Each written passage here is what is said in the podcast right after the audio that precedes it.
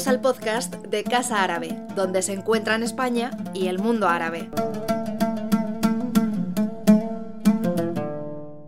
Buenas, tardes y bienvenidas, bienvenidos a esta eh, primera sesión de Aula Árabe Universitaria en su eh, tercera edición.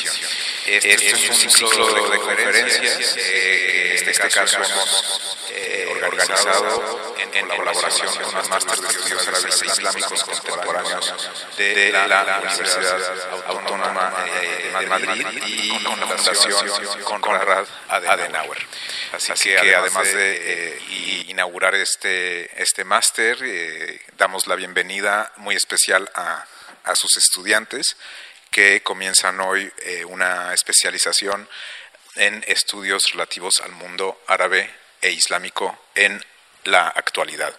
Para quienes eh, quizás no conozcan este programa, explicar que Aula Árabe Universitaria es un programa de colaboración, justamente interuniversitario, en el que Casa Árabe organiza un ciclo anual de conferencias dedicado al mundo árabe e islámico eh, a propuesta de eh, las sugerencias de ponentes y temas eh, que, son justamente enviados por los programas universitarios de las universidades de Madrid y de Córdoba.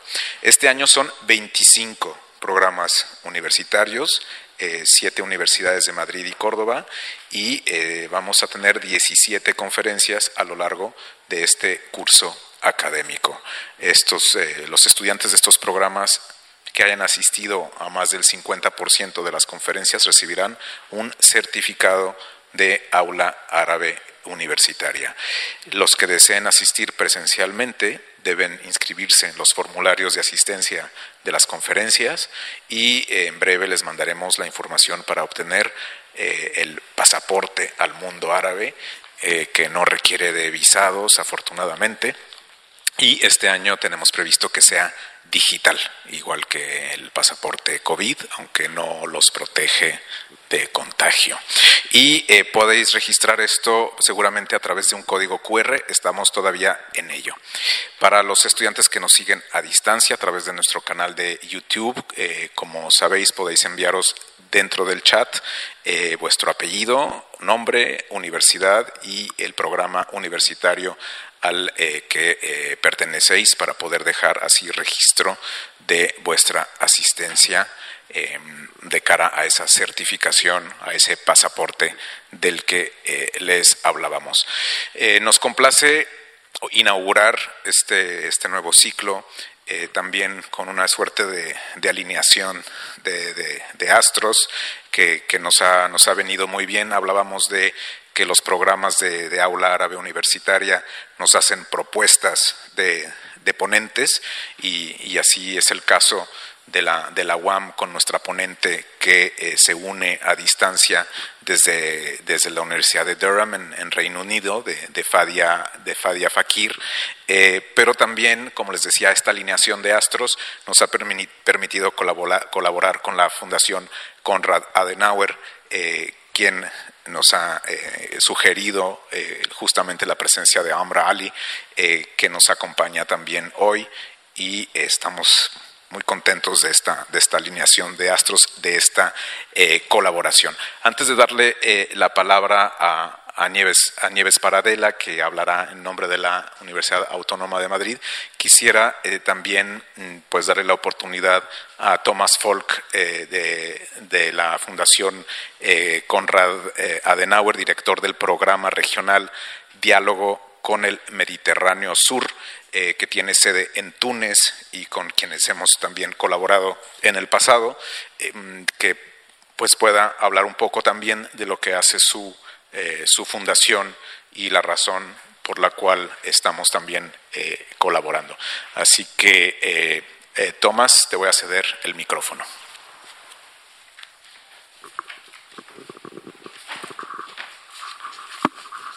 Yeah, thank you very much, uh, Karim Hauser. Muchísimas gracias, Karim Hauser y a Casa Árabe por ser nuestros anfitriones esta tarde, por esta colaboración que ya lleva siendo de, larga duración entre eh, nuestra eh, nuestro programa para el diálogo con el Mediterráneo Sur y su distinguida institución. Estoy eh, deseoso de poder asistir a esta interesantísima interacción de esta tarde para ver eh, dónde se encuentra ahora mismo la región árabe hoy, qué es lo que podemos llamar el Estado árabe moderno y qué posibilidades hay en cuanto a futuros acontecimientos en la región, en cuanto a perspectivas futuras. ¿Por qué razón hemos eh, realizado esta publicación que se llama El Estado Árabe Moderno? Nosotros somos una oficina regional con sede en Túnez. Siempre tratamos de conectar a las diferentes partes interesadas, sobre todo a, de los distintos interlocutores de la sociedad civil, entre eh, diferentes partes de las regiones mediterránea, desde Turquía, los territorios palestinos y otros países del norte de África hasta Marruecos para conectarles entre sí y también para aportar el, su punto de vista ante, los, ante el público europeo, para eh, atendiendo siempre a esto en nuestro diálogo, en nuestras conferencias y también en nuestras publicaciones. Tenemos toda una serie de publicaciones y precisamente una de estas eh, series eh, se refiere a cuestiones, por ejemplo, de seguridad marítima, la, la influencia en el norte de África del EGCZ o, por ejemplo, eh, cuestiones como, por ejemplo, las regiones entre las, las relaciones entre Túnez y Argelia. Pero uno de los temas que más nos han ocupado en estos últimos tiempos ha sido precisamente la cuestión del análisis crítico de ¿Dónde se encuentra ahora mismo la región diez años después de la llamada primavera árabe, después de los levantamientos e insurgencias que comenzaron en 2010? y por lo menos darle nuestra interpretación. Y ese es un poco el argumento que tiene el libro, que todo esto sigue en curso. Si pensamos en Sudán o en Argelia, en todo lo que ha ocurrido allí en 2019, incluso se podría aducir de manera provocadora que los acontecimientos que se están desarrollando ahora mismo en Túnez son hasta cierto punto fruto de lo que ocurrió en 2010 con los levantamientos de muchos países de la región. Así que queríamos ver en dónde está la región, diez años después de esos levantamientos, qué piensan las jóvenes generaciones de la región.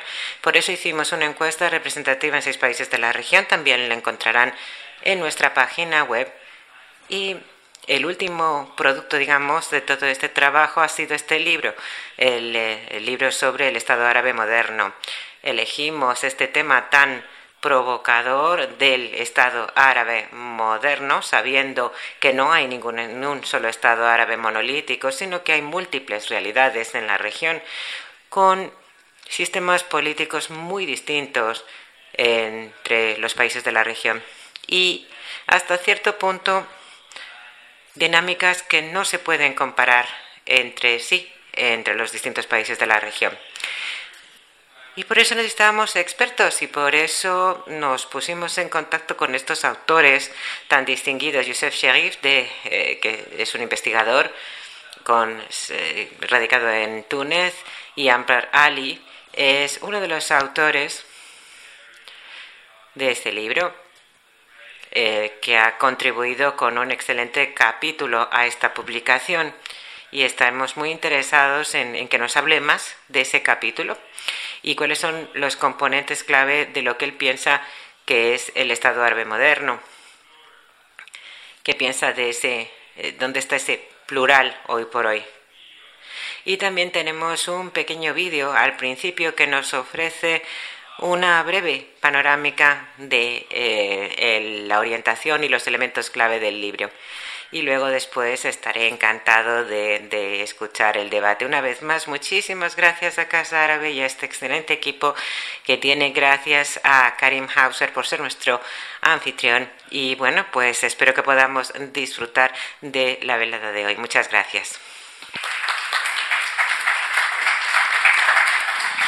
Muchas gracias, eh, Tomás. Y eh, la publicación a la que hace referencia eh, o la, a la que ha hecho referencia eh, Thomas Falk está justamente disponible eh, afuera en, en, en, la mesa que tenemos a la entrada del auditorio. Eh, también habrá, como decía Tomás, una breve introducción a los contenidos de, este, de esta publicación que también eh, está disponible on, online. Nos, nos, ha parecido justamente muy... Um, refrescante, digamos, poder unir las voces de, de dos, de dos ponentes eh, eh, distintos. Nos hubiera encantado de verdad tener a, a Fadia Fafir con nosotros. Eh, lamentablemente, debido justamente a las circunstancias y a las condiciones eh, que tenemos ahora para los viajes internacionales. Fadia tenía que viajar desde Jordania, volver a Reino Unido para poder venir a España y con todas las pruebas PCRs y demás que hay que hacerse, no llegaba a tiempo. Eh, sin embargo, confiamos en que con nuestros nuevos eh, eh sistemas adaptados a la pandemia, este formato híbrido pueda acercarnos al, al pensamiento de, de, Fadia a sus, su aproximación desde, digamos, desde la novela, para eh, reimaginar eh, a, los árabes en este, en este siglo XXI. Hemos también nosotros eh, hecho una, una, serie de reflexiones con este décimo aniversario de las primaveras árabes. La semana pasada estábamos presentando un libro justamente sobre el tema. Eh, así que eh, nos encantará oír primero eh, la, primera intervención de, Fadia, a la que le seguirá después la de, la de Amra Ali a mi derecha. Sin más, Nieves, te doy la palabra. Muchas, muchas gracias, Karim. Quisiera lo primero agradecer en nombre del máster de la Autónoma, del máster en estudios árabes contemporáneos, esta realización de este acto, la recepción a nuestros estudiantes también y eh, sencillamente voy a eh, leer unas palabras que he preferido traer por escrito para ceñirme bien al tiempo y, dar la palabra enseguida a, Fadia Fakir. Eh, y sin más procedo a la lectura. Cada año en mis primeras clases de literatura árabe en la universidad, suelo plantear a los estudiantes la cuestión de si debemos entender que literatura árabe es solo la que está escrita en árabe o si también podríamos incluir en ella las obras escritas en, otros, en otras lenguas, como el inglés, el francés, el hebreo, el español o el catalán. Escribo en la pizarra una breve lista de autores, entre los que figura siempre Fadia Fakir, a quien tenemos hoy con nosotros. Eh, hola, Fadia. Y aunque la nómina es mucho más amplia, por supuesto, menciono los nombres de Jubran Khalil Jubran, de Tahar Ben Jelloun, de Drish Shraibi, de George Henein, de Ahdaf Sueif, de Antun Shammas, de Hisham Matar, de Leila Slimani o de Najat El Hashmi, aunque podría añadir a muchos otros. Son escritores, todos ellos pertenecientes a países diversos, eh, pertenecientes también a generaciones, etnias o religiones distintas y cuya decisión de escribir en lenguas distintas del árabe frecuentemente, pero no siempre la del descolonizador de sus países de origen, ha obedecido y obedece a una multiplicidad de razones, todas ellas vinculadas a sus respectivas biografías. La discusión en clase suele ser muy viva e interesante, aunque el debate no pretende tanto llegar a un resultado preciso, un sí o un no, como sencillamente suscitarlo, es decir, problematizar la cuestión del canon literario árabe, de las bases ideológicas que lo cimentan y de la dificultad de romperlo o al menos alterarlo con la inclusión en él de literatura no escrita en árabe. No puede decirse que la universidad, en un sentido amplio, no me refiero ahora a la española, haya desatendido a estos autores y sus obras, aunque desde luego han sido los departamentos de estudios ingleses los más dinámicos al respecto.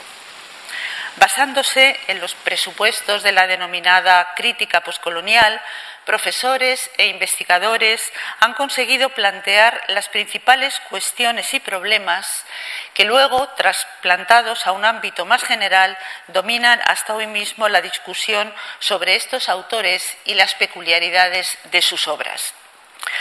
Por regla general, son escritores situados en un espacio cultural muy firme en ocasiones. Muchos son reconocidos y premiados en Occidente, pero en otras ocasiones pisan un suelo muy inestable o incómodo cuando la crítica que dirigen a algún rasgo de su cultura de origen es percibida por ciertos críticos, tanto árabes como occidentales, como una mera reproducción acrítica de todos los tópicos y clichés que Occidente ha querido ver de forma interesada y con afán eh, dominador al mundo árabe. Es su misma posición in between, por utilizar un término propio de esta crítica poscolonial, lo que les sitúa muchas veces en un campo minado lleno de malentendidos salirse de la tribu de origen o no compartir totalmente los discursos oficiales o hegemónicos, sean los árabes o los occidentales, es algo que en ciertos momentos sale caro. A Fadia Fakir se le ha calificado a veces de escritora poscolonial, término con el que ella misma ha manifestado estar de acuerdo pero también ha recibido críticas cuando eh, algún estudioso de su obra o cuando a algún estudioso de su obra le desagradaba la denuncia que hacía Fakir, tan habitual en su literatura, del dominio patriarcal ejercido sobre las mujeres o de ese conjunto de tradiciones ancestrales que coartan la libertad de las mujeres o del conjunto de normas religiosas islámicas en especial, que pretenden perpetuar un orden arcaico de dominio sobre la mente y el cuerpo femeninos. Tales críticos no dudan entonces en calificar a Fakir de escritora colonial y no poscolonial, acusándola de que su visión sobre la religión, sobre las mujeres árabes y también sobre los hombres árabes reproduce sin más la del antiguo colonizador una visión que además es la preponderante todavía hoy en el mundo occidental. De ahí a descalificar una obra tildándola de neocolonial u orientalista, no hay más que un paso que a veces se da sin mayor problema. Fatia Fakir nació en Amman. Su padre tenía orígenes beduinos y su madre procedía de una familia circasiana. Estudió literatura inglesa en la Universidad de Amman y posteriormente se trasladó a Inglaterra para completar sus estudios de posgrado y doctorarse. Actualmente reside o, al menos enseña en Durham, en la universidad, eh, la materia de literatura creativa. Como sería imposible eh, presentar ahora en detalle toda su obra abundante y diversa, remito en, una primera instancia a su página web, me limitaré a señalar algunas de sus novelas, además de un libro de carácter más teórico, igualmente muy interesante. Su primera novela publicada fue Nisanit, en 1989, a la que siguió Pillars of Salt, Pilares de Sal, en 1996, y en 2007, My Name is Salma, esta última, traducida al español al año siguiente, es decir, en 2008, con el título, tal vez excesivamente literal, de Mi nombre es Salma. Luego vinieron otras más, pero son las dos últimas citadas las que han despertado más interés crítico y resumen de manera perfecta las líneas maestras de su proyecto literario. Entre Nisanit y Pillars of Salt, Fadia Fakir sacó a la luz en 1998 un libro titulado In the House of Silence, en la Casa del Silencio. Se trata de una selección y traducción al inglés de un conjunto de 13 textos autobiográficos escritos por mujeres árabes. A ello sumó un texto autobiográfico propio, también de muy recomendable lectura. Estas autobiografías demuestran a la perfección que las mujeres árabes, desde los inicios de la modernidad árabe, a mediados del siglo XIX, nunca se resignaron al silencio y que ya fuera como activistas, pensadoras, militantes y dirigentes de los diversos movimientos feministas o como escritoras de autobiografías, novelistas o poetas, sus voces y sus palabras siempre han tenido presencia y efecto. Otra cosa es que la barrera lingüística haya impedido al público occidental, anglosajón en este caso, conocer a fondo sus nombres, sus experiencias y su forma de relatarlas. Un, desconocimiento que solo contribuye a mantener en Occidente el cliché de la mujer árabe sometida, callada y carente de voz. Además de con la traducción, Fadia Fakir reconstruye en sus novelas las voces de algunas mujeres, de ficción en este caso. Maha o Umsat en Pillars of Salt, Salma en My Name is Salma o Najwa en otra novela posterior titulada Willow Trees Don't Weep, Los sauces no lloran, son mujeres que viven dominadas por padres, hermanos o maridos, en peligro de muerte a causa de la primitiva ley de defensa del honor, que desemboca varias veces en, en los llamados crímenes de honor, o encerradas de por vida en un manicomio por haberse rebelado contra alguna norma social o religiosa sea a través de la voz que habla, que cuenta y se expresa, que protesta y cuenta la verdad, sea a través de un viaje liberador que algunas emprenden desde su casa, su aldea o su ciudad y que puede terminar, en algún caso, en Inglaterra, Fadia Fakir convierte en literatura muchas de sus experiencias vitales. Al mismo tiempo demuestra que lejos de romantizar o de estetizar, o por el contrario, victimizar a sus protagonistas, las dos formas de representación de las mujeres árabes tan características de la visión orientalista, es posible denunciar con claridad los abusos que la tradición o la religión infligen a las mujeres y también mostrar las formas de resistencia con las que las propias mujeres han hecho frente a tales eh, abusos. Voy a terminar con una última reflexión. Términos como hibridación, diáspora, exilio, pertenencia o identidad se emplean habitualmente para hablar de escritores que, como Fadia Fakir, han elegido escribir en otra lengua distinta de la materna. A España llegan muy apagados los intensos debates que en otras partes del mundo suscitan las obras de estos escritores angloárabes o francófonos o francoárabes o árabes de expresión francesa o española, pero es cierto que deberíamos conocerlos mejor y sumarnos sin complejos a su debate y a su discusión. Deberíamos aceptar la necesaria ampliación de horizontes que todas estas obras plantean a los lectores, la celebrada ruptura con criterios de análisis dogmáticamente dualistas y aceptar sin reservas la diferencia, la diversidad que contiene el mundo árabe actual, tanto dentro como fuera de sus límites geográficos y no solo en los aspectos étnicos, políticos o religiosos, como si no hubiera nada más, sino también en los culturales. Porque al final no se trataría de crear un canon literario alternativo al canon árabe hoy existente, sino de aceptar que existen escritores árabes cuyo corpus literario bien podría formar parte al tiempo de dos historias literarias distintas. Nada más. Muchas gracias.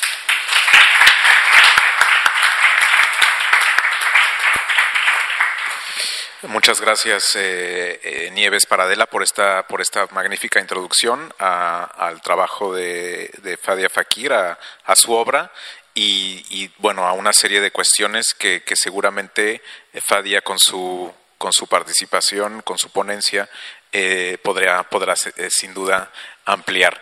Ya tenemos a, a Fadia conectada desde la Universidad de Durham. Uh, I think we can. We- you can hear us. You can follow us, Fadia. Fadia, si nos escucha correctamente, le pasamos el uso de la palabra. Estamos en conexión virtual con Fadia. Buenas tardes de nuevo. Me gustaría dar las gracias a todos los patrocinadores por haberme invitado. Siempre se me pregunta cuál es mi postura, cómo presento los distintos temas en mi obra.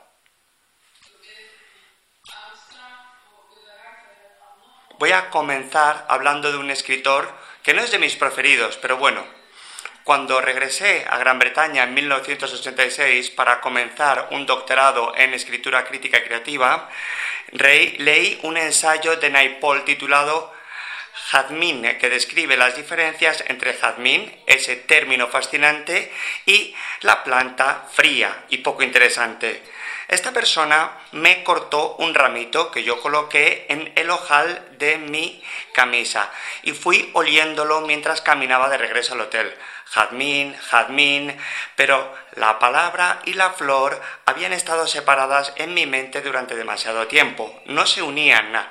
Los críticos lo consideran una indicación del descubrimiento de la lengua colonial inglesa por parte de Naipaul y su belleza y sus aspiraciones para ser una escritura metropolitana, escritora metropolitana, pero para mí simboliza los retos a los que se enfrentan los autores al escribir en la lengua de otro país.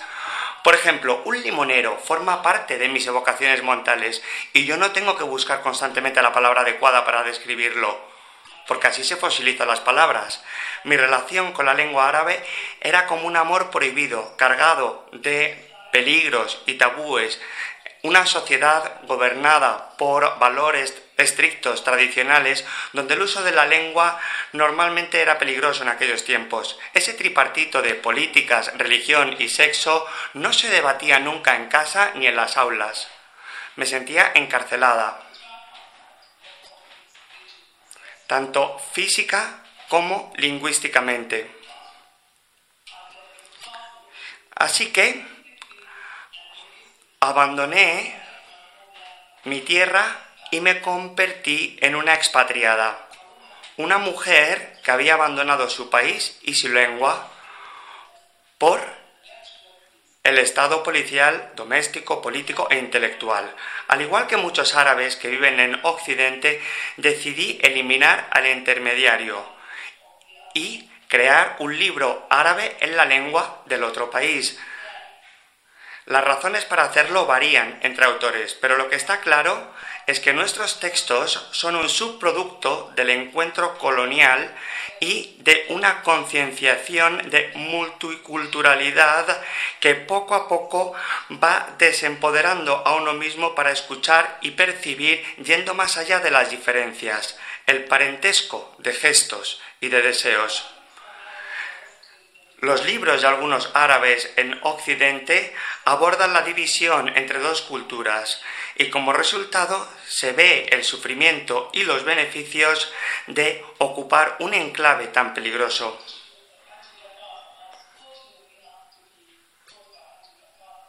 Angela Carter fue mi maestra y en Pilares de Sal ofrece una visión feminista del orientalismo.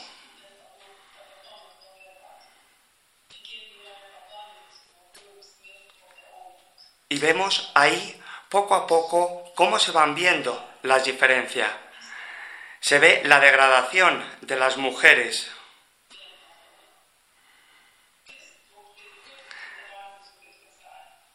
Poco a poco tenemos por otro lado al misógino que ha contado tantas historias. Y también ahí vemos lo que decía Edward Said con su novela sobre memoria, representación opiniones en conflicto sobre la historia y la política.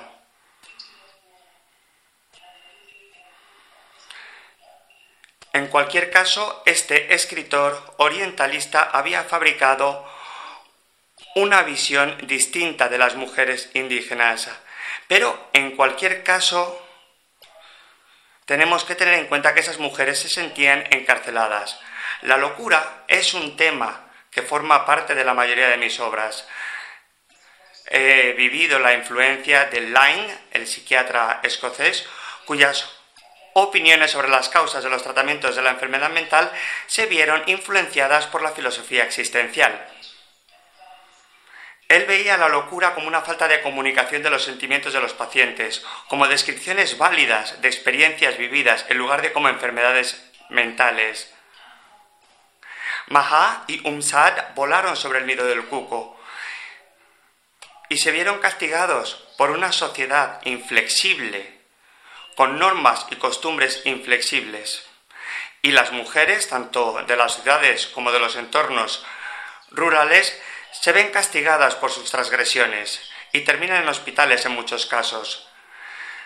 Después, en 1940, en el libro Bajo el ciprés, tenemos un personaje que se ve sometido a descargas eléctricas, es decir, una mujer. Y después llega un salvador, una salvadora, una mujer beduina.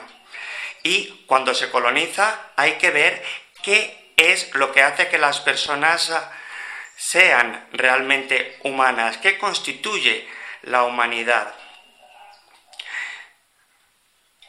Normalmente hay una especie de invasión y por tanto, en este caso, en este libro, me di cuenta de la relación entre los colonizadores y las personas colonizadas. Muy a menudo se me pregunta cómo abordo los temas que son problemáticos.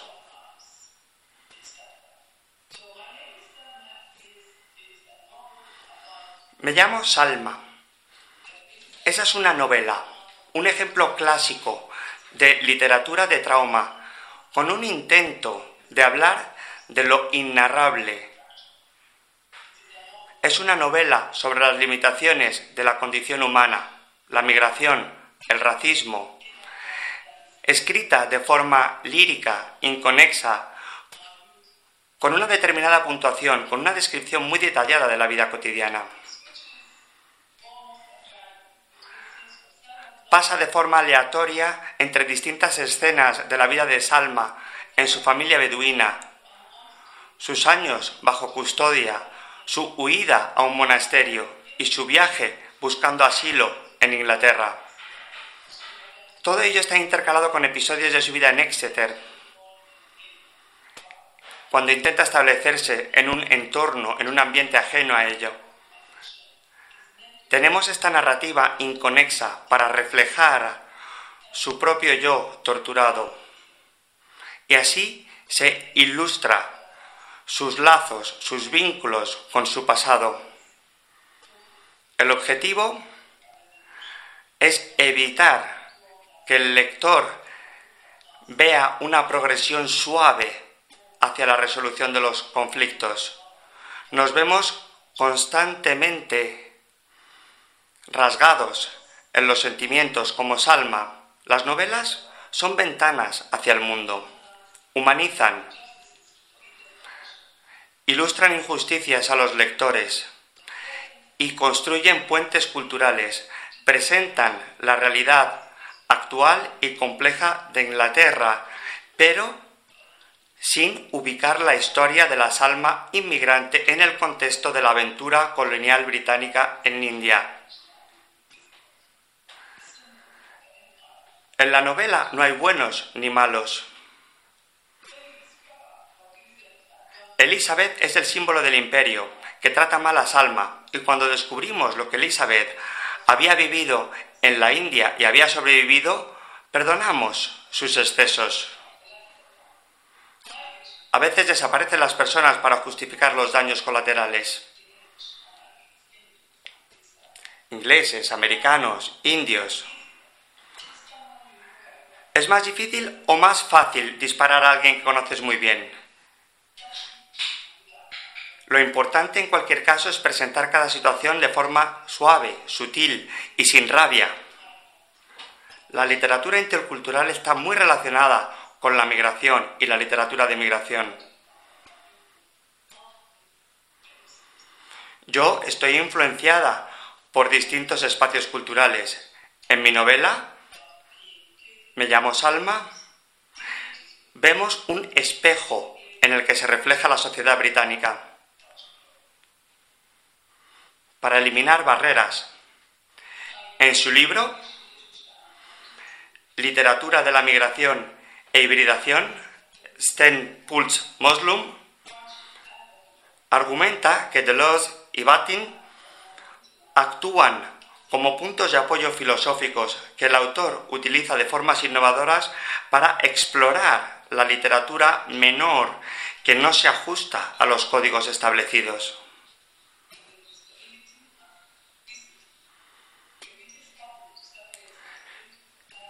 Es importante separar la sensibilidad de la lengua y de esa forma vemos la actitud árabe, la respuesta árabe, la percepción y el gusto y la identidad árabes que se expresa a través de un inglés arabizado. Es parecido a lo que sucedió con los autores indios con la lengua inglesa, pero a menor escala. Hubo un tiempo en el que fui periodista, freelance, y leí muchas narraciones ahistóricas, reductivas y falsas sobre nosotros. Era importante analizar bien la lengua inglesa y demostrar que Karl Marx estaba equivocado cuando escribió no pueden representarse a sí mismo han de ser representados.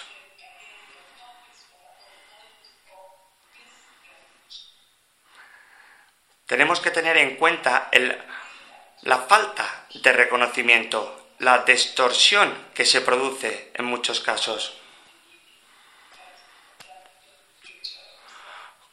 La degradación que tiene lugar. Aquí tenemos una metáfora ampliada de este cambio cultural y de esta alteración de la narrativa predominante. Independientemente de cuál sea la narrativa maestra. En 2003 hubo un informe titulado Campanillas para Gran Bretaña. Ahí se afirmaba que en Reino Unido había tres especies diferentes de campanillas, pero solamente una de ellas era nativa. El carácter por el que se distinguía la campanilla nativa estaba en peligro porque habían llegado dos plantas o flores parecidas de España, que a menudo se cultivaban en distintos jardines. Saltaron todas las alarmas porque había una amenaza grave a nuestra campanilla nativa.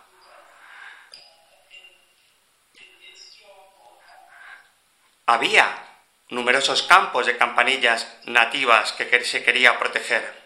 Se pretendía proteger la integridad genética y la pureza de la campanilla nativa. Hacía falta investigación para comprender cómo se mezclaban los genes entre la campanilla española y la británica. Pero era demasiado tarde para tomar contramedidas. La evasión de las campanillas españolas era irreversible y digamos que la campanilla híbrida arraigó. Yo creo que los autores árabes o musulmanes son como campanillas híbridas que van floreciendo por aquí y por allí. Es como espejito, espejito. ¿Cuál es la campanilla más pura? ¿Cuál es la más simétrica? ¿Y quién va a juzgar las diferentes campanillas? ¿Un profesor anciano de, una de la Universidad de Oxford o un académico joven en una universidad metropolitana? ¿Y qué es lo que va a pasar con aquellos que reconocen una u otra en función de la asimilación que han realizado? ¿Los híbridos son menos legítimos? ¿Estaremos siempre toqueteando los bordes de las campanillas para ver si son nativas, se han cultivado en un determinado jardín o son extranjeras? ¿Sobrevivirán la falta de reconocimiento de Charles Taylor? Era necesario ver un roble en ambas culturas, imaginarlo, representarlo, sin que perteneciera a la lengua inglesa. Un roble que sea mío, vuestro, nuestro. No de manera subjetiva, sino por la posición que ocupa un roble plantado en una tierra fértil, en la geografía del alma. En Granada, por ejemplo, tal y como lo imaginaba yo, ahí crece de otras formas, buscando la luz, una comunidad de, políglotas que pertenece a diferentes etnias y religiones, pero que está aculturada, en paz. Esa es la visión a la que yo me aferro en estos tiempos difíciles. Un momento en la historia en el que los colonizadores y los colonizados, los viajeros y los colonos coexisten e interactúan. ¿Es posible? Granada, una granada, es un fruto maduro que siempre llevo en la maleta. Y mi madre siempre dijo, una semilla de las 600 que contiene la granada te llevará de nuevo al cielo. Y yo, como escritora árabe, británica, musulmana, mujer, cargada y liberada por todas estas etiquetas, en ese cruce de caminos, donde los cobardes intelectuales eh, se reúnen, ese espacio transcultural, esa granada de la mente, para mí es el paraíso. Voy a detenerme aquí y quedo a disposición para contestar preguntas, si les parece. Muchas gracias por su atención. Thank you. Thank you. Thank you, Fadia. Muchísimas gracias, Fadia Bakir. Y siento decir que, por lo menos de este lado del auditorio, el sonido se entrecortaba, pero nos han dicho nuestros eh, compañeros que por lo menos en Internet la conexión era muy buena. Así que, digamos que aquí nosotros en Madrid hemos tenido dificultades en poderte seguir, pero bueno, desde luego tu llamamiento a ser disruptivos con la narrativa dominante se ha visto también eh, disrupcionada. En cualquier caso, como eh, está en YouTube, todo el mundo que quiera volver a, volverte a escuchar podrá hacerlo cuando desee. Muy bien, pues con esto me gustaría pasar a nuestro siguiente orador en nuestra página, eh, nuestra señal de streaming en YouTube, podéis hacer eh, preguntas eh, justamente para Fadia, vosotros que habéis tenido eh, la suerte de poder escuchar su intervención sin, sin, los problemas de, audio que hemos tenido en el auditorio aquí en, en Madrid. yo quisiera movernos para, para, no dilatarnos más al, digamos, a nuestro, nuestro segundo ponente y para poder atar esto, esta idea de reimaginar a los árabes eh, en el siglo XXI, no solo a través de eh, la literatura, eh, de, la, novelística, de lo que nos ha expuesto Fadia, la creación de personajes híbridos que no corresponden a los cánones habituales. Quisiera entrar en esta materia que es el contrato social, de la cual nos va a hablar Amra Ali y que tiene justamente un, eh, un, capítulo, como nos decía eh, Thomas Folk, en, eh, en, el volumen de la, de la Conrad, editado por la Conrad Adenauer sobre el Estado moderno. yo creo que nos invita Amr con su, con su ensayo sobre la dignidad kinética o kinetic karama, de la cual nos va, nos va a hablar, un concepto que podría parecer sumamente postmoderno pero que, aborda, eh, la verdad es muy interesante la forma en que lo aborda y también plantea una, a, una, un personaje que no se llama Salma, sino se llama Rania, me parece, ¿no? Eh, y, Rania eh, es, es, de alguna forma representa a esta generación de, jóvenes árabes atrapados en una transición que parece no llevar a ninguna parte, pero de, las, de la cual nos va a hablar, hablar Amr. No sé si tenemos el vídeo de, del Estado moderno árabe o lo podemos también colocar eh, posterior a la charla de Amr, depende cómo, Ok, yo voy a presentar la biografía de Amr. Es investigador en el Forum Transregional Studien y la Escuela de Graduados de Berlín en Culturas y Sociedades Musulmanas de la Universidad Libre de Berlín, así como miembro de la Academia Joven Árabe Alemana de Ciencias y Humanidades. Anteriormente fue becario postdoctoral eh, Andrew W. Mellon en la Universidad Americana de El Cairo, eh, asociado de la Sydney Democracy Network y becario visitante en el vamos a ver si lo pronuncio bien, Wissenschaftszentrum Berlin für Sozialforschung. ¿Bien? Más o menos. Centro de Ciencias Sociales de Berlín. Tiene un doctorado de la Universidad de Sydney, un máster en estudios de Oriente Medio y Asia Central y un máster en diplomacia de la Universidad Nacional de Australia.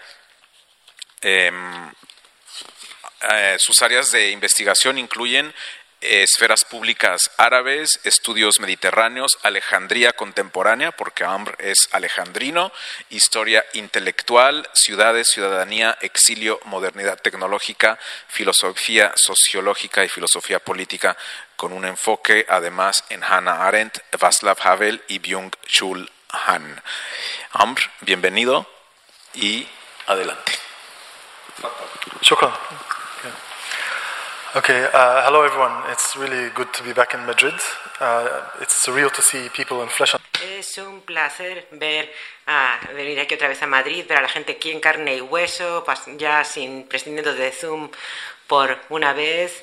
Eh, así que me alegro mucho de veros aquí eh, tridimensionalmente. La última vez que estuve en Madrid eh, fue en 2019, era un Madrid muy distinto y he vuelto eh, y me he dado cuenta de que estoy muy sorprendido de que la gente está muy contenta, mientras que en, en Berlín la gente está muy influido por, por todavía por la pandemia de la COVID. Y aquí le veo a la gente como muy contenta o por lo menos eso es lo que yo percibo. Así que estoy encantado de estar aquí. Gracias Karim, Olivia, Thomas y gracias a todos los que, han participado en la organización de este evento, a dos organizaciones distintas de dos países distintos, raramente cubren eh, eventos que no tienen que ver con ninguno de los dos países, sino de otra parte, con otra parte del mundo. Así que esto me parece fascinante y además algo muy inteligente y muy valiente el hacerlo.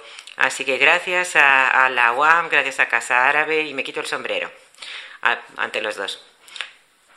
La verdad es que eh, Ahora mismo, en tiempos tan tumultuosos, eh, es muy difícil eh, cubrir el mundo árabe, pero estos estudios siguen adelante. Y pido disculpas a los intérpretes porque sé que van rápido. Y si pueden eh, seguirme el ritmo, la verdad es que, vamos, me quito también el sombrero aquí. Pues gracias, gracias. No, no, no, no me hagan esto, no me hagan esto.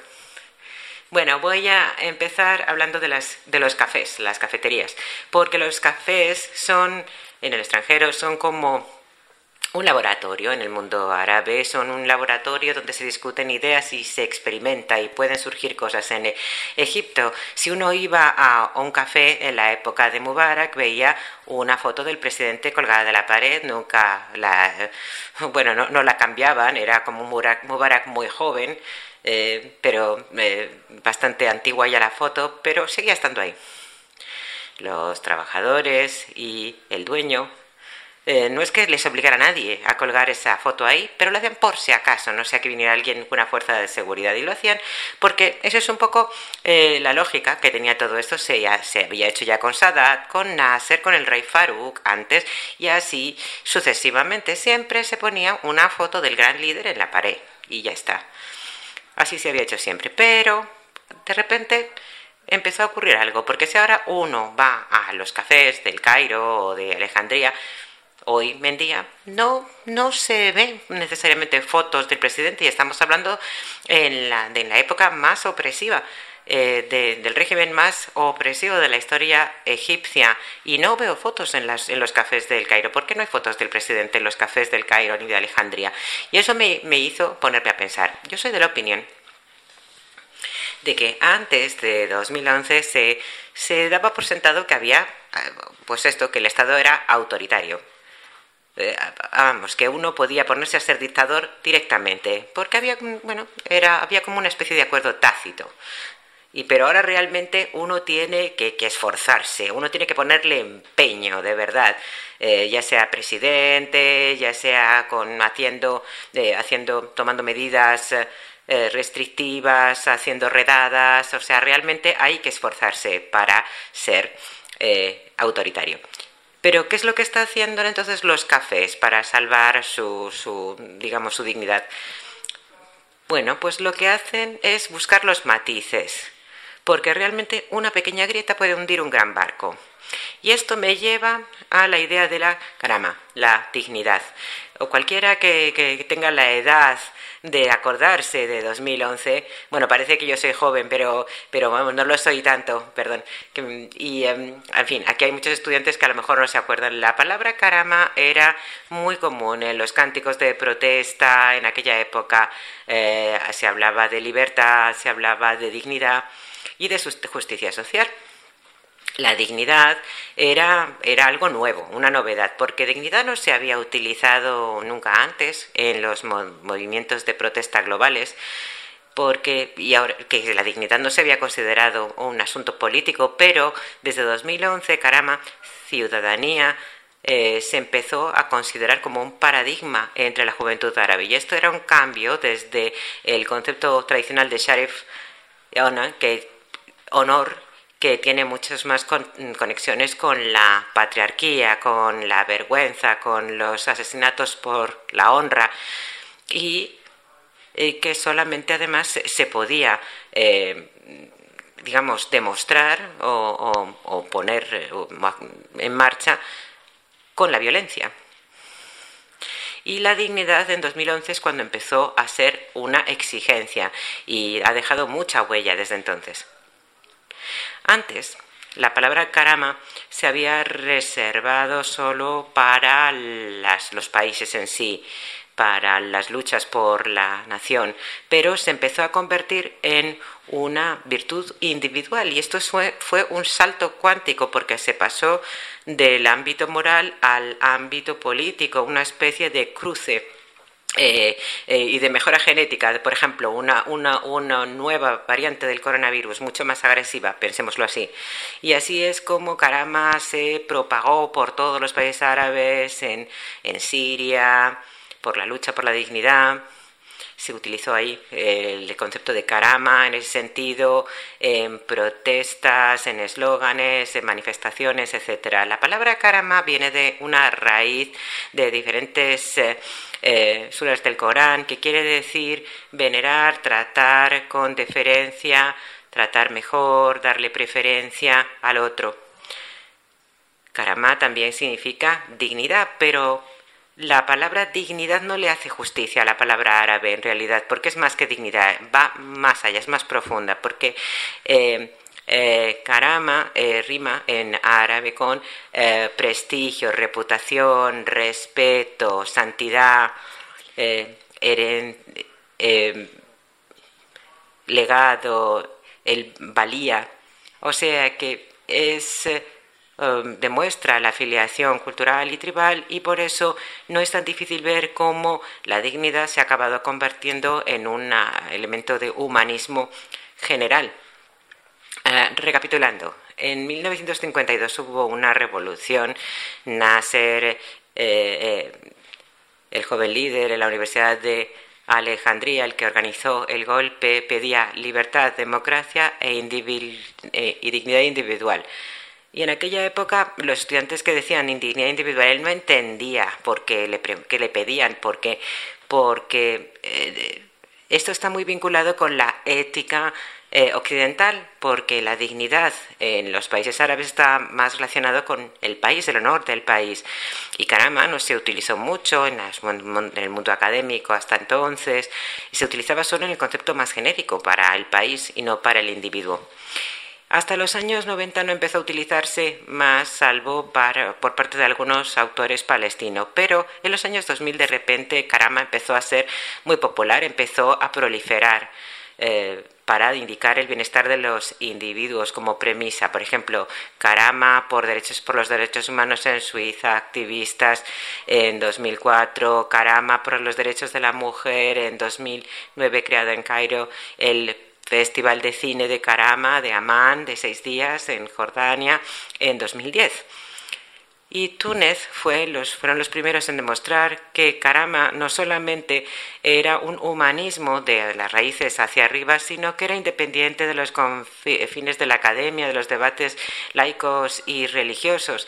Eh, y lo que ocurrió fue que en 2011 se reconoció la dignidad individual por parte de las nuevas revoluciones, pero arrasado por una fuerza colectiva y se pasó del ámbito nacional al ámbito individual. En los años 2000 hasta 2010 se creó la nueva ciudadanía árabe. Mohamed al-Dura en 2000 fue asesinado por los israelíes en Gaza, Hanin Said en Egipto, 2010 por uh, Assisi y en 2010 eh, al Hatim en Siria, también en 2011. Todo esto, estos iconos galvanizaron este concepto y los que vinieron años subsiguientes. El poner la dignidad en el contexto cotidiano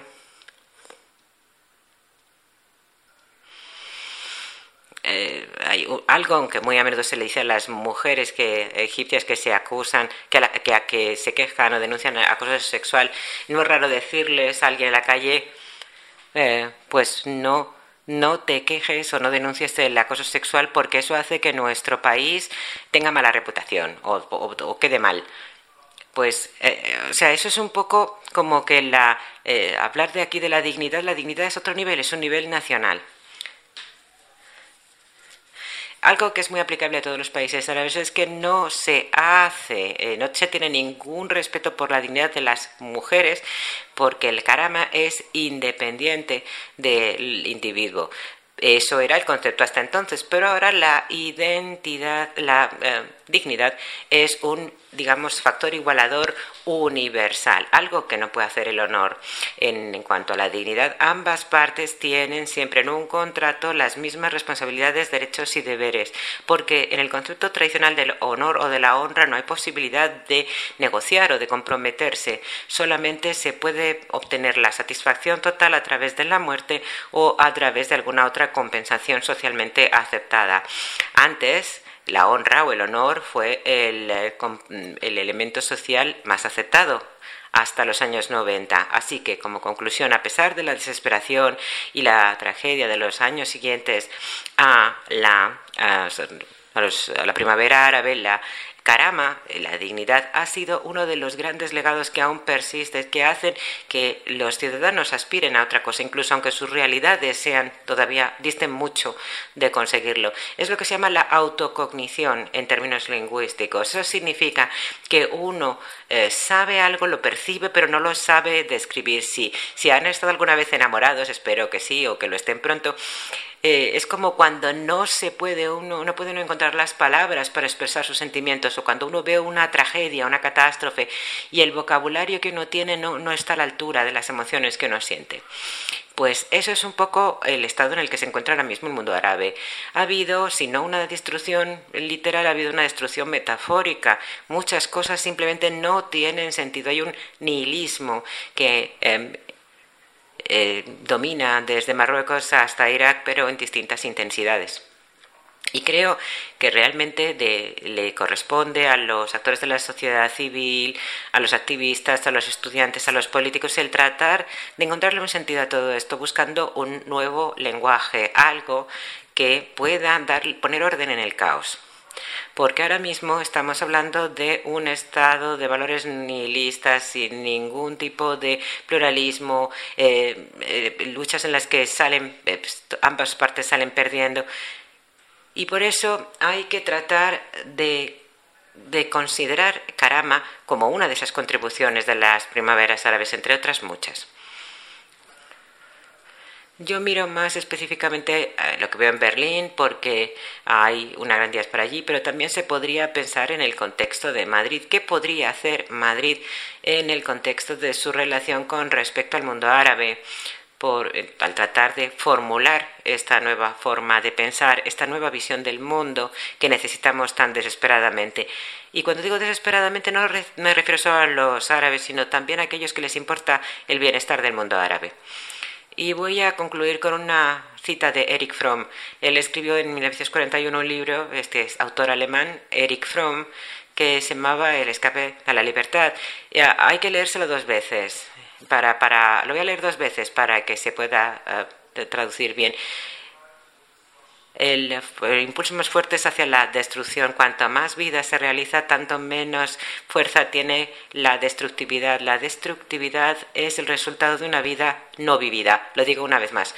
Cuanto más impulso, tanto más se ataja el impulso de la vida, más se amplía el impulso de la destrucción. Y cuanto más se impulsa la vida, menos eh, se impulsa la destrucción. La destrucción o la destructividad es el resultado de una vida no vivida. Es decir, es fácil liberarse de la presión, derrocar un régimen, eso es la libertad de destruir. Pero lo más importante es de la libertad es que se crea después, que se crea después de aquello. Y esa es la libertad más importante. Y Hannah Arendt, la filósofa judía alemana, decía, esa es la libertad suprema, crear algo, un nuevo principio. Y esta pregunta sigue en el aire. ¿Cómo podemos eh, avanzar hacia un lugar mejor, independientemente del entorno internacional? ¿Cómo ir hacia un lugar mejor, aunque sea poquito a poco? Gracias.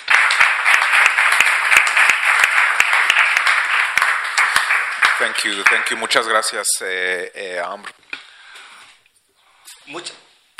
eh, yo creo que sí, vamos a empezar a abrir el turno de preguntas. Eh, que ya sabéis, como decía, podéis hacer aquí o podéis hacer también online, que me irán pasando eh, mis, compañeras.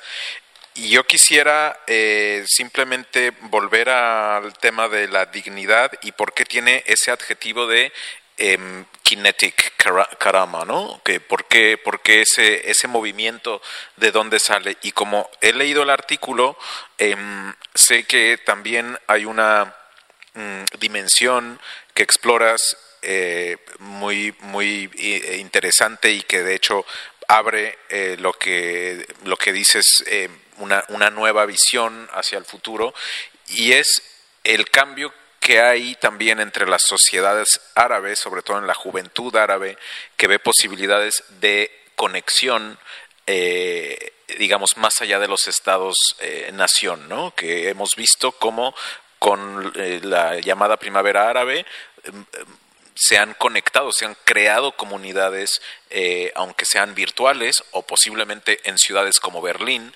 donde eh, se puede dialogar entre iraquíes, marroquíes y, egipcios. ¿no? Y si esta, esta dimensión es, es la ves tú como un pilar para esta nueva visión del mundo eh, de este nuevo contrato social, si quieres, eh, que se está gestando o que se podría gestar en el mundo árabe.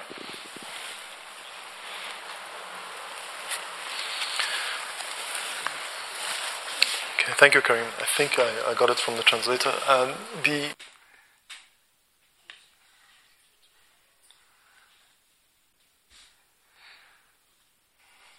Si hablamos de la nueva realidad, yo creo que tenemos que tener en cuenta una visión histórica, una metanarrativa, tener el cuadro general completo. Los judíos que huyeron en 1930 de Europa y Nueva York se convirtió en su capital intelectual.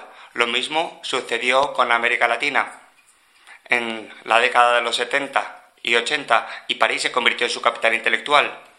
Vemos el mismo fenómeno en Berlín y también en otras ciudades como Madrid, Ámsterdam, Barcelona y otras. No es raro que las ideas ah, empiecen fuera y después lleguen al centro. Cuando el eh, clima, el ambiente político lo favorece. Las ideas se pueden gestar fuera y después llegar al centro. El tema del contrato social es algo que tiene mucho que ver con los habitantes del mundo árabe. La situación es muy, muy compleja. Cada vez hay más suicidios.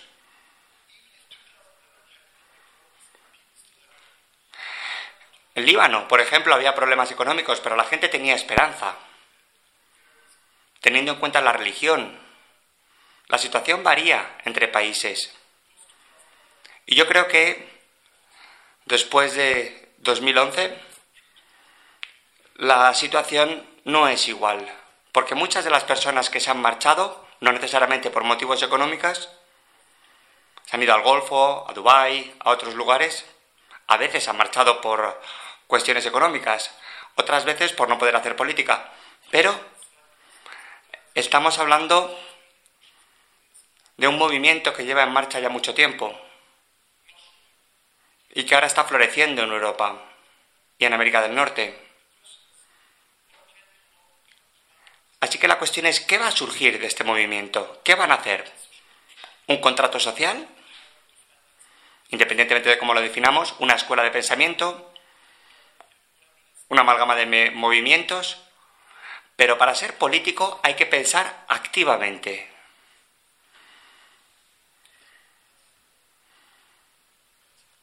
¿He contestado correctamente a su pregunta?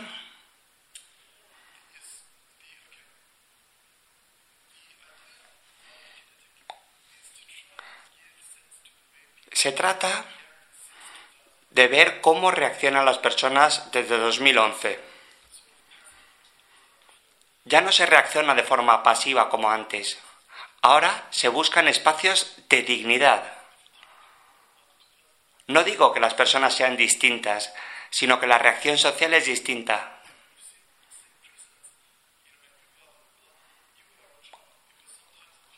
Se ha visto el cambio claramente. Y los gobernantes ven que en cualquier momento su tiempo puede acabarse antes de 2011 era algo inimaginable, porque para nosotros un líder árabe solamente podía morir en el cargo o derrocado por un hermano o algo así. Pero es algo que no se veía en generaciones. Era muy poco común. Así que cuando analizamos la vida cotidiana, el comportamiento de las distintas personas, ahí vemos ¿Cómo se salva la dignidad?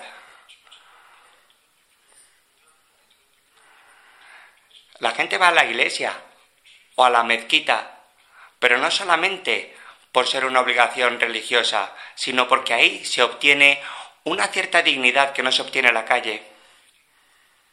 Ahí, en su espacio de culto, pueden dedicarse un cuarto de hora a rezar también podemos ver los comportamientos de las personas con la policía o los tunecinos y las protestas que llevan a cabo. No sé qué término se utiliza. ¿Golpe? Bueno, robo constitucional, ¿cómo lo queremos llamar? Twitter. A veces eh, se utiliza con eh, se utilizan distintos términos en Twitter y al final tengo confusión. Lo podemos llamar golpe, golpe de Estado, revolución. ¿Cómo lo podemos llamar? Muchas gracias. Este de, aquel lado.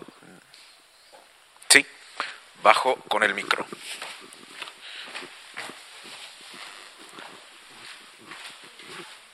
Lo que quieras. Ah, bueno.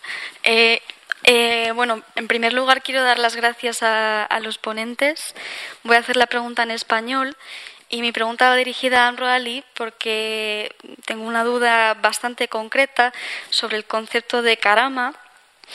Eh, y quería preguntar eh, qué es lo que opina de, del Hayat Karama, que es un, programa de cooperación que están intentando hacer en Egipto para revitalizar las zonas rurales y si piensa pues que este concepto de karama es más una forma de redefinir el concepto o qué es lo que puede ser. Muchas gracias.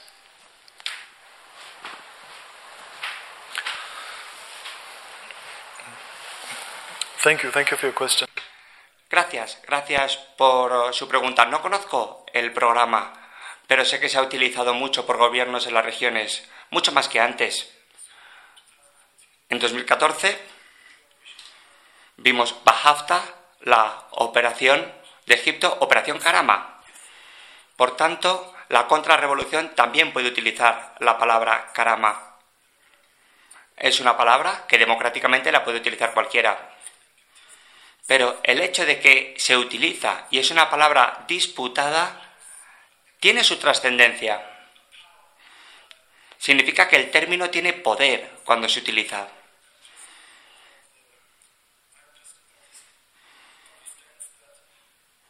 Pero yo entiendo que ha habido un cambio, un cambio lingüístico, un cambio de mentalidad también, probablemente. Se ha pasado de Sharaf a Karama. Recuerdo a una joven durante una charla en el público que se quejaba de que el término karama se utilizaba también para oprimir a las personas. La dignidad de la nación, etcétera, etcétera. Y sí, puede ser una palabra de opresión, pero en cualquier caso es un término que utilizo para dar una cierta lógica a los cambios. Y yo creo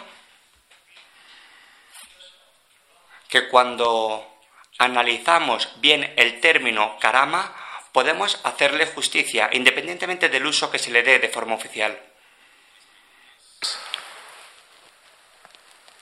¿No? Vale, pues vamos a... Eh, Martín, si podemos poner el vídeo de, de la, del volumen The Modern Arab State. Uh, we're gonna watch that y vamos a ver si mientras tanto llega alguna otra pregunta, ya sea de aquí o, o, de, o de ahí. For a decade so far, revolts of the so-called Arab El espíritu de la primavera árabe sigue poniendo en peligro distintos estados árabes la región árabe y de África del Norte se ha visto cambiada desde 2011. Hay distintas situaciones en Túnez y Egipto. Hay guerra civil en eh, Libia, Yemen, Siria, amplificada por intervenciones internas y externas. Un proceso revolucionario en Líbano, en todo el mundo. Hay dimisiones en Argelia, en Irak. Tenemos dictador en Sudán, en Marruecos y en Jordania. Tenemos ah, varias ah, transformaciones también en Arabia Saudí. Es decir, ah, los jóvenes árabes están pagando un precio muy alto para tener una vida digna. من اليقظة والوعي للانتفاضة في أي لحظة ضد أي أنظمة حاكمة إذا شعرت أنها ممكن أن تصادر حقها في الحكم قوة التغيير عند الأجيال الشبابية الصاعدة ساهمت بشكل كبير ببناء دولة عربية حديثة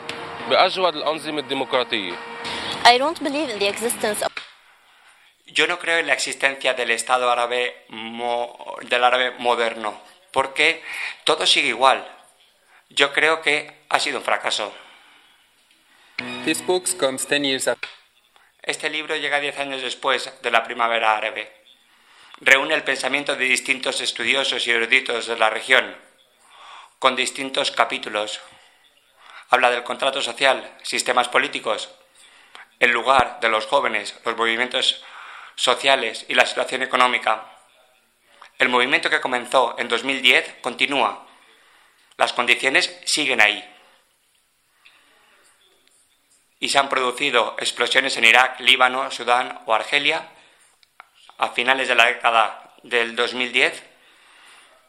Indican que falta mucho para conseguir estabilidad en la región. Con la excepción parcial de Túnez, los regímenes no han conseguido aplicar lo que se les está pidiendo. Los gobernantes no han cambiado en general. En 2011, el concepto de contrato social se debatió en toda la región. Hubo muchos pensadores y políticos que estuvieron de acuerdo que había que reformar el contrato social. En los sistemas más autoritarios, los estados del Golfo o Siria, se anunciaron reformas aquel año. Sin embargo, se han quedado los mismos sistemas consolidados. Carama, Dignidad, 2011. Ahí vemos el nacimiento de un nuevo sistema, un nuevo paradigma y la ciudadanía se transformó en un colectivo importante. Esta autora considera que hay nuevos sistemas políticos, pero en cualquier caso no han cambiado mucho los sistemas políticos de 2011. Ha habido cambios cosméticos, pero en algunos casos sí que ha habido transformaciones importantes. Hay cinco categorías de transformaciones. Un Estado fracasado, militarizado y otros. Y los jóvenes se han rebelado contra estos estados en el mundo árabe. Las protestas comenzaron en los tiempos coloniales. En los años 80, por ejemplo, la gente salió a las calles para protestar. Los jóvenes, muchos de ellos, murieron o fueron encarcelados, otros quedaron marginados, otros se les incluyó en el ámbito de un movimiento cosmético y otros se afiliaron a movimientos anarquistas en distintos sistemas políticos.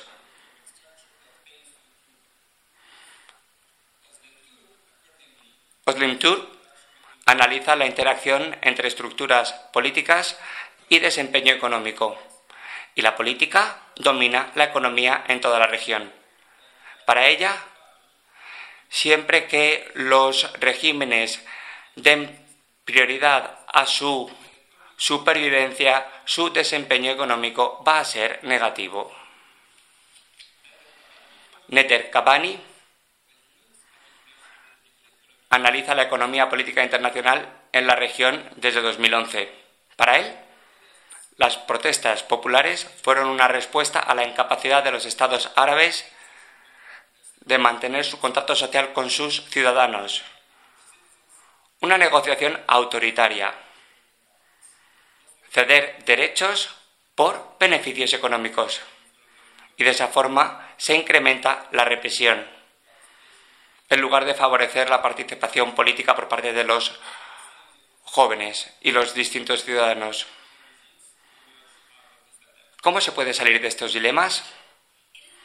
Al fin y al cabo, los pueblos y las generaciones futuras tienen que definir cómo van a ser los estados árabes del futuro.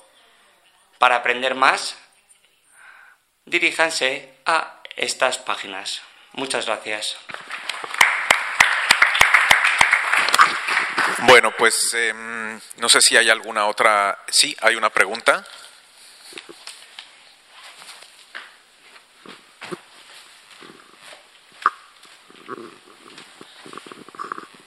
Hola, eh, mil gracias por las ponencias.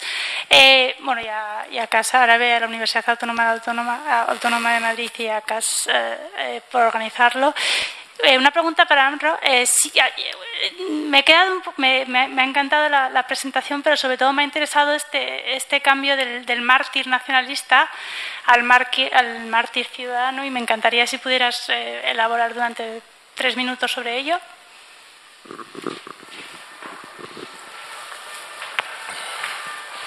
Thank you. Uh, sí, gracias.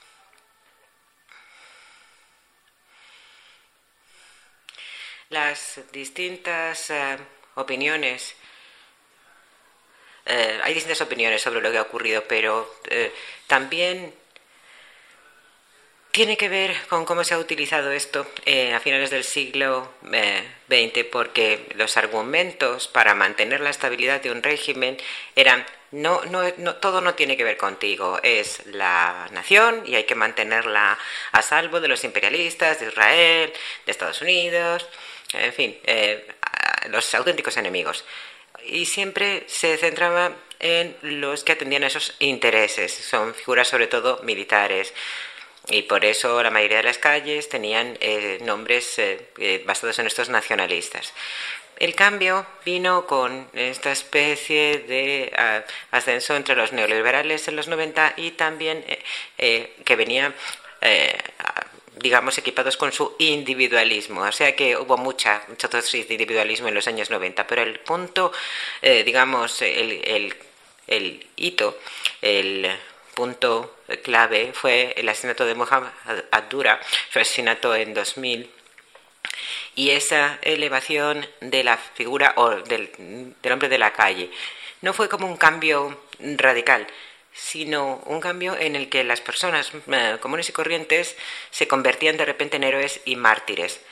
Eh, nada que tenía que ver con eh, hacer, hacer unas proezas o hazañas militares o, o, nacionales o jamar el saib en un café de internet. Este es el tipo de cosas. El cambio también era por ese, ese agotamiento con el status quo, ese cansancio. Si se mantenía un régimen basado en conspiraciones y diciendo nosotros somos vuestra mejor garantía, etcétera, etcétera, al final todos esos iconos nacionalistas, al final eh, que, se, que se ponían, digamos, a, al servicio de la nación, eh, pues sí, está muy bien, hay que apoyarles, pero es que no había un contrato social. Eran contratos asociales, digamos, eh, ya en los años 80, eh, el aumento de la violencia, violencia estatal, pero sin conseguir nada a cambio. O sea que desde luego no, no era un buen, una buena solución de compromiso. Y cuanto más eh, desencantada se encontraba la opinión pública con, con el status quo, tanto más eh, crecía la reflexión y la visualización de qué podría ser, eh, de, qué podría ser de otra manera, cómo podrían ser las cosas. ¿Alguna otra comentario, pregunta? ¿Sí? Muy bien.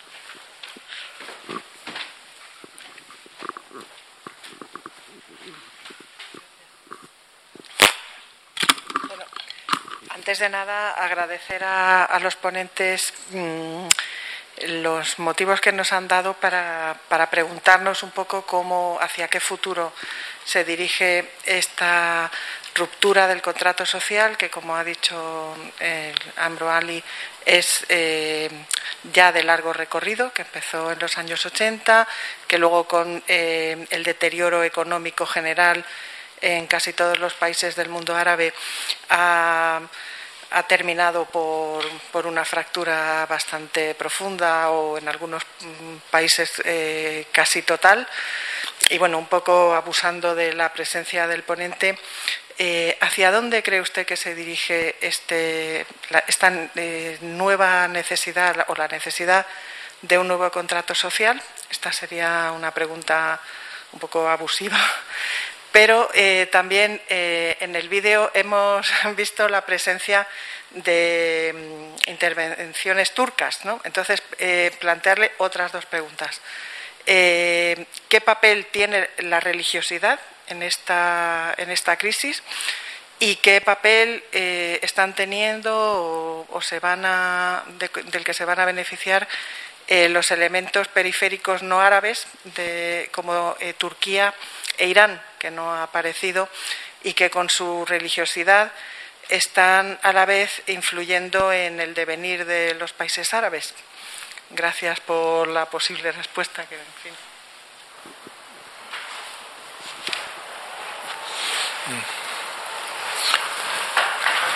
Thank you for your question. Gracias por la pregunta. a ver cómo la respondo. Es muy buena pregunta, la verdad. Y le voy a dar dos eh, contrastes históricos distintos. En el siglo XIX, primeros del siglo XX, empezó el movimiento árabe llamado la Nahda, el Renacimiento, ellos estaban escribiendo a 50 años vista, digamos, eran así de visionarios. Incluso muchas cosas eh, que, que los que ellos escribían todavía ni siquiera han ocurrido, pero el hecho de que escribieron a través de novelas, prosa, etcétera, otro tipo de, escritos eh, con esa visión de futuro a 50 años era fenomenal.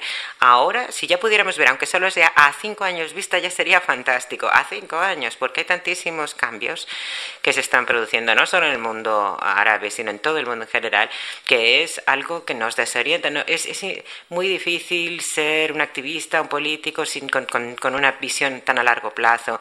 Estamos viviendo en una eh, era líquida, digamos, en el que estamos perdiendo la que estamos perdiendo el sentido de los límites, las fronteras, las estructuras y eh, que, nos dan sentido a las cosas. Pero bueno, aún así hay que intentarlo. En la conclusión escribimos una serie de posibles eh, resultados o conclusiones y soy, hay tres y soy, estoy siendo muy reduccionista aquí para llegar, para responder. O bien las cosas se quedan como están, o bien empeoran, o bien mejoran, aunque sea un poco, nada más. La verdad es que las tres tienen muchas posibilidades. Lo más probable es que continúe el status quo con sus altibajos. El peor, peor escenario de todos, la peor hipótesis de todos, es, es también muy probable, porque todos los años pensamos que ya hemos visto lo peor que podía ser y luego al año siguiente todavía nos, sorpre nos sorprende con algo peor. Y luego el caso, el argumento a favor de que las cosas mejoren, diciendo, bueno, bueno, ya hemos pasado por lo peor, hasta aquí pueden llegar, ahora habrá, las cosas tendrán que ir a mejor y hay que hacer las cosas de otra forma. Y esto los, lo digo en un sentido muy colectivo. Es muy, muy difícil poder decir con, con, certeza así van a ser las cosas. Y además las personas viven la opresión de maneras muy distintas. Alguien que la vive en el Cairo no es lo mismo que alguien que la vive en Dubái. Tienen distintas ideas sobre lo que es la opresión. Y lo que sí que se puede decir es que sí comparten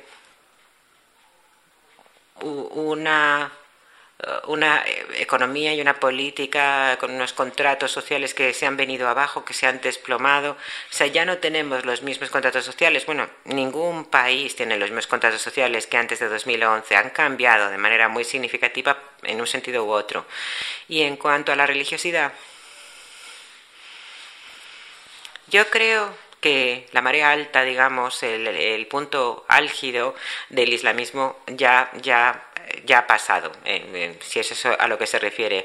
Hablo desde el centro de gravedad, que es sobre todo Egipto más que otros países. Yo creo que el auge fue de 2005 a 2012, más o menos. Y no es lo que, lo que era ya la gente lo, lo, tenía como, lo temía, era como, lo veía como una amenaza. Pero si a lo que se refiere es a la religiosidad en el sentido de mecanismo de, de, de afrontar las frustraciones y las dificultades, eso es algo que se negocia todos los días. Nos tenemos que, que acordar de que eh, veamos lo que veamos que, que, hacen los distintos presidentes y, monarcas árabes con con la religión no es la religión en realidad, es una especie de Islam barroco, digamos, donde utilizan, eh, digamos, el dramatismo para legitimar su, su, sistema de gobierno. Es como los uigures de, en China. Eh, eso no es religión, por mucho que se quiera decir. Y aunque lo utilicen como pretexto, la encarnación moderna del islamismo es un, fenómeno muy moderno, no, no es, eh, no es eh, medieval, porque si fuera medieval estaríamos traduciendo textos de Platón y de Aristóteles. Bueno, pues, ah, sí, venga, una preguntita que al fondo...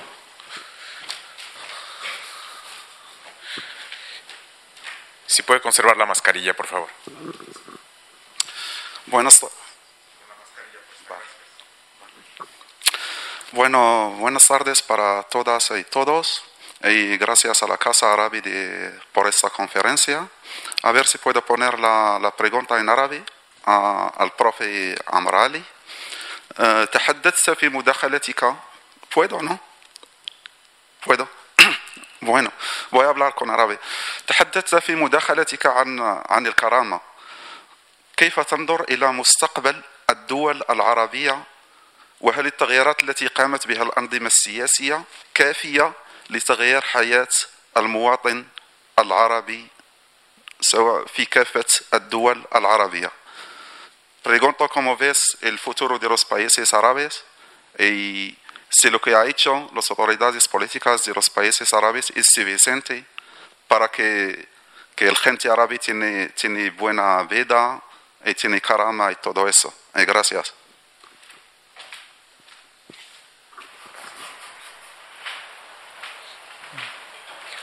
آه، أنا بس عشان أفهم السؤال آه، بتقول ال- الموضوع الكرامة عشان آه، مش Desgraciadamente no hay interpretación prevista del árabe al español. Lo sentimos mucho. ولا ده اللي أنا فهمته يعني لا ممكن ت... سألت عن مستقبل الدول العربية آه سوري مست...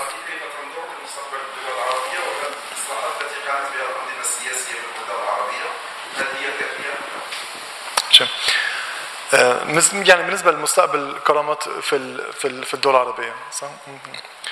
وال... ها؟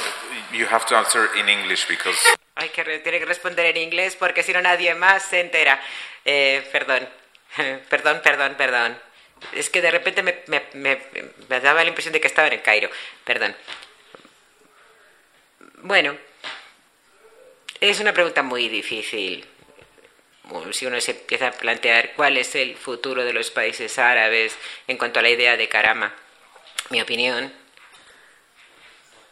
eh, es que yo, yo me yo me he distanciado un poco del Estado, aunque hablamos del Estado en el libro, pero me centro sobre todo en los ciudadanos, en las personas, los individuos, porque hay muchas situaciones que, que están, bueno, muchísimas, que, que no tenemos, que no podemos controlar.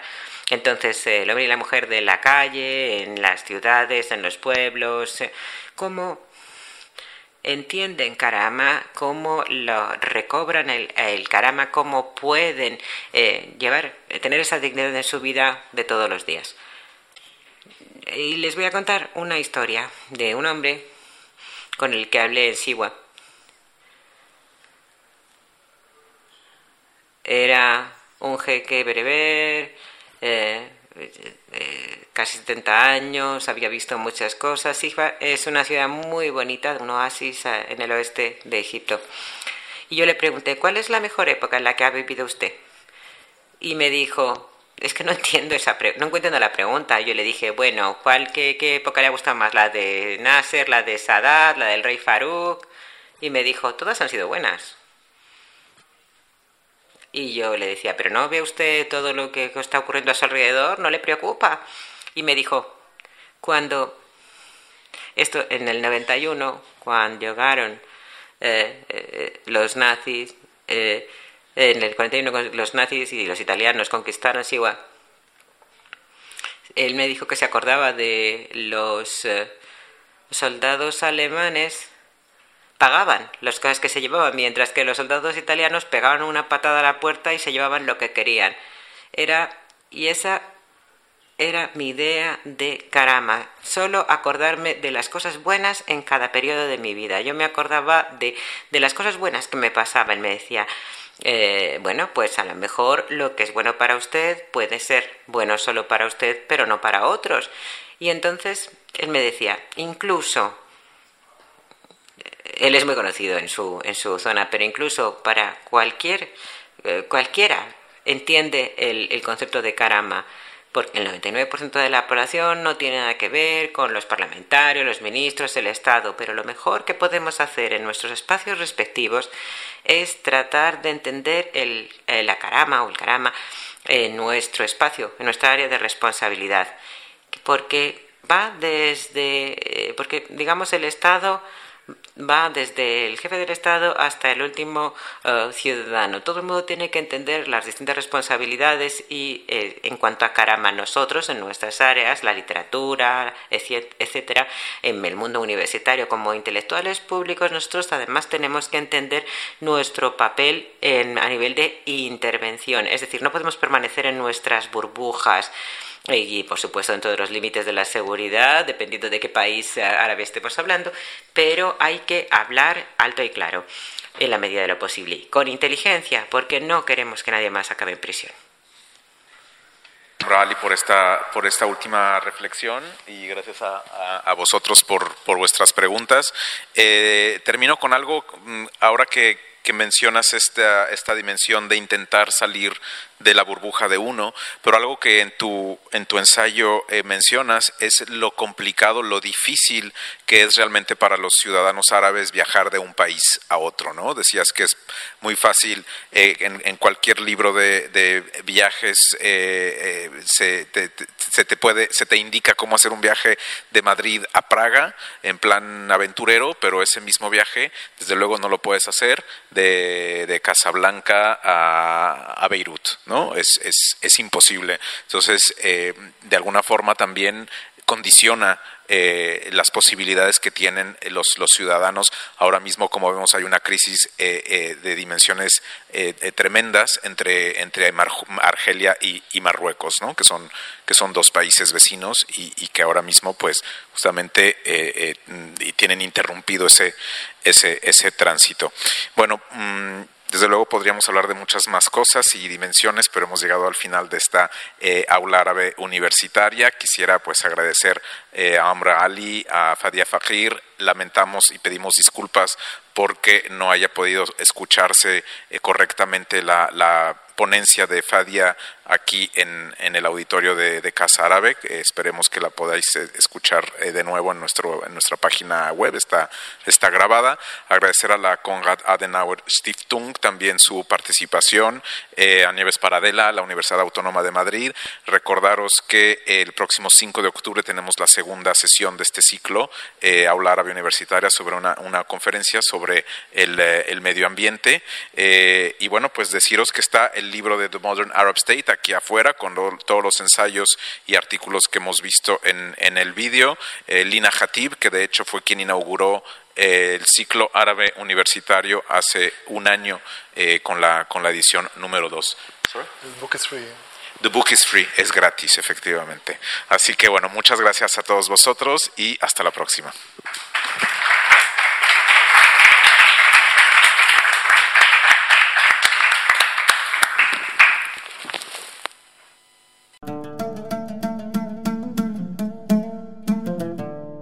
Gracias por escucharnos.